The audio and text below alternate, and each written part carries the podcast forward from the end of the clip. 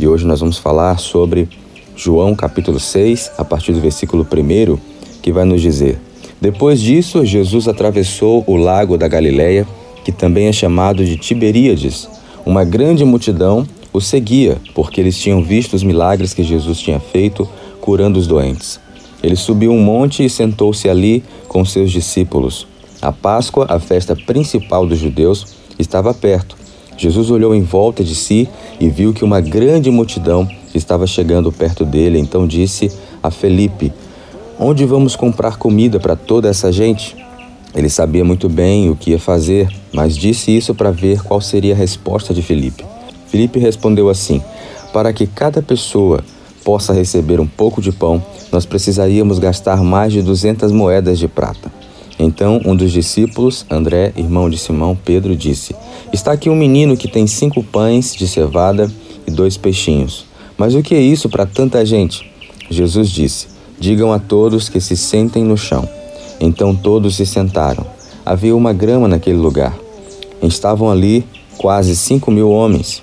Em seguida, Jesus pegou os pães, deu graças a Deus e os repartiu com todos, e fez isso com os peixes também. E todos comeram à vontade. Quando já estavam satisfeitos, ele disse aos discípulos: Recolham os pedaços que sobraram, a fim de que não se perca nada. Eles juntaram os pedaços e encheram doze cestos com que sobrou dos cinco pães. Os que viram esse milagre de Jesus disseram: De fato, este é o profeta que devia vir ao mundo. Jesus ficou sabendo que queriam levá-lo à força para o fazerem rei, então voltou sozinho para o monte. Aqui nós observamos a multiplicação de pães e peixes, cinco pães e dois peixinhos para alimentar uma grande multidão. A primeira questão que eu quero observar com você é que a multidão seguia Jesus. Muitos estão a ponto de seguir Jesus, mas somente para observar os milagres que Jesus faz ou aquilo que Jesus pode fazer. Eu sempre falo aqui para vocês que a gente não deve buscar a Deus somente por necessidade, mas para estabelecer um relacionamento. Aquela multidão, apesar de estarem admiradas com o que Jesus falava, ela na verdade estava admirada mais com o que Jesus fazia do que com a palavra proferida por Jesus.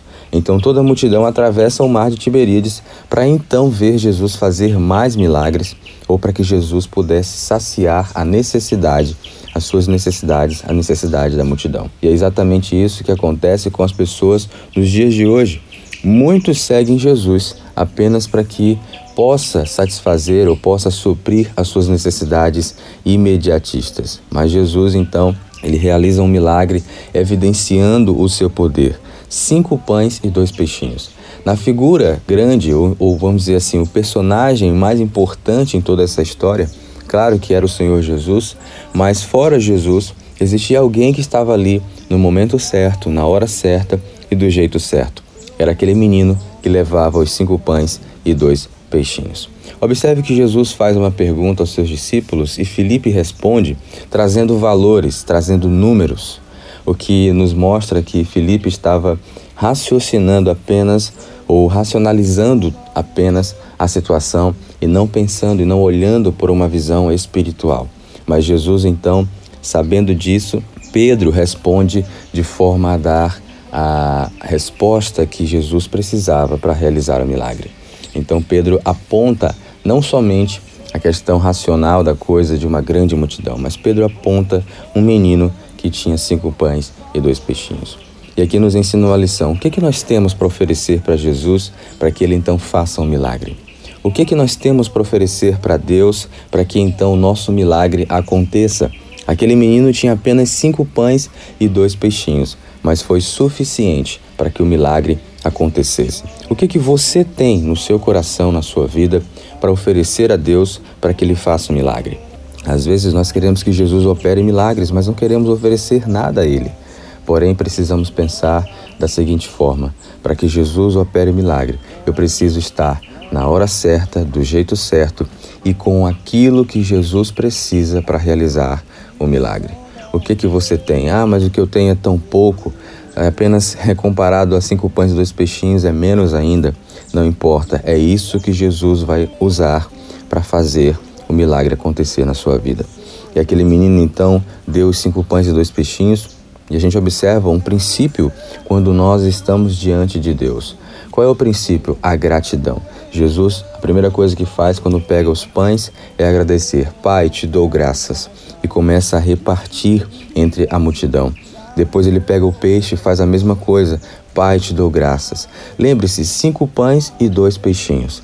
Cinco pães é mais que dois, mas Jesus agradece da mesma forma pelos pães e pelos peixes, nos dando a lição de que precisamos ser gratos a Ele, não importando a quantidade do que temos, mas que Ele pode operar o milagre.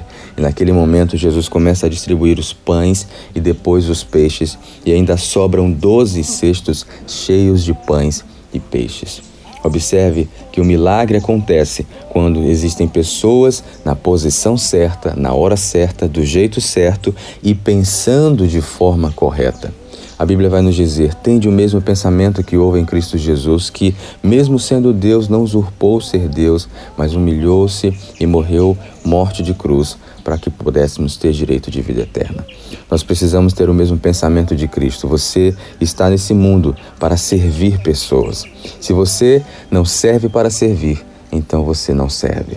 É necessário nós vivermos proclamando o amor de Deus. Deus vai fazer multiplicar aí no seu trabalho, Deus vai fazer multiplicar na sua casa, na sua família, em meio aos seus familiares. Deus vai fazer a multiplicação acontecer, mesmo sendo literal aí no seu celeiro, no celeiro da sua casa. Deus vai fazer o milagre acontecer. Mas é necessário que você tenha gratidão, é necessário que você saia da multidão, se destaque, esteja evidente diante de Deus, esteja com relacionamento diante de Deus. Apareça para Deus para que Ele possa usar você. E outra, não importa o que você tenha, mas saiba que Jesus é poderoso para fazer multiplicar isso na sua vida, em nome de Jesus. Essas são as lições que nós aprendemos com esse milagre de Jesus da multiplicação. Deus vai operar o milagre na sua vida, mas posicione-se, esteja no lugar certo e com o coração grato diante de Deus, porque Ele vai operar o milagre.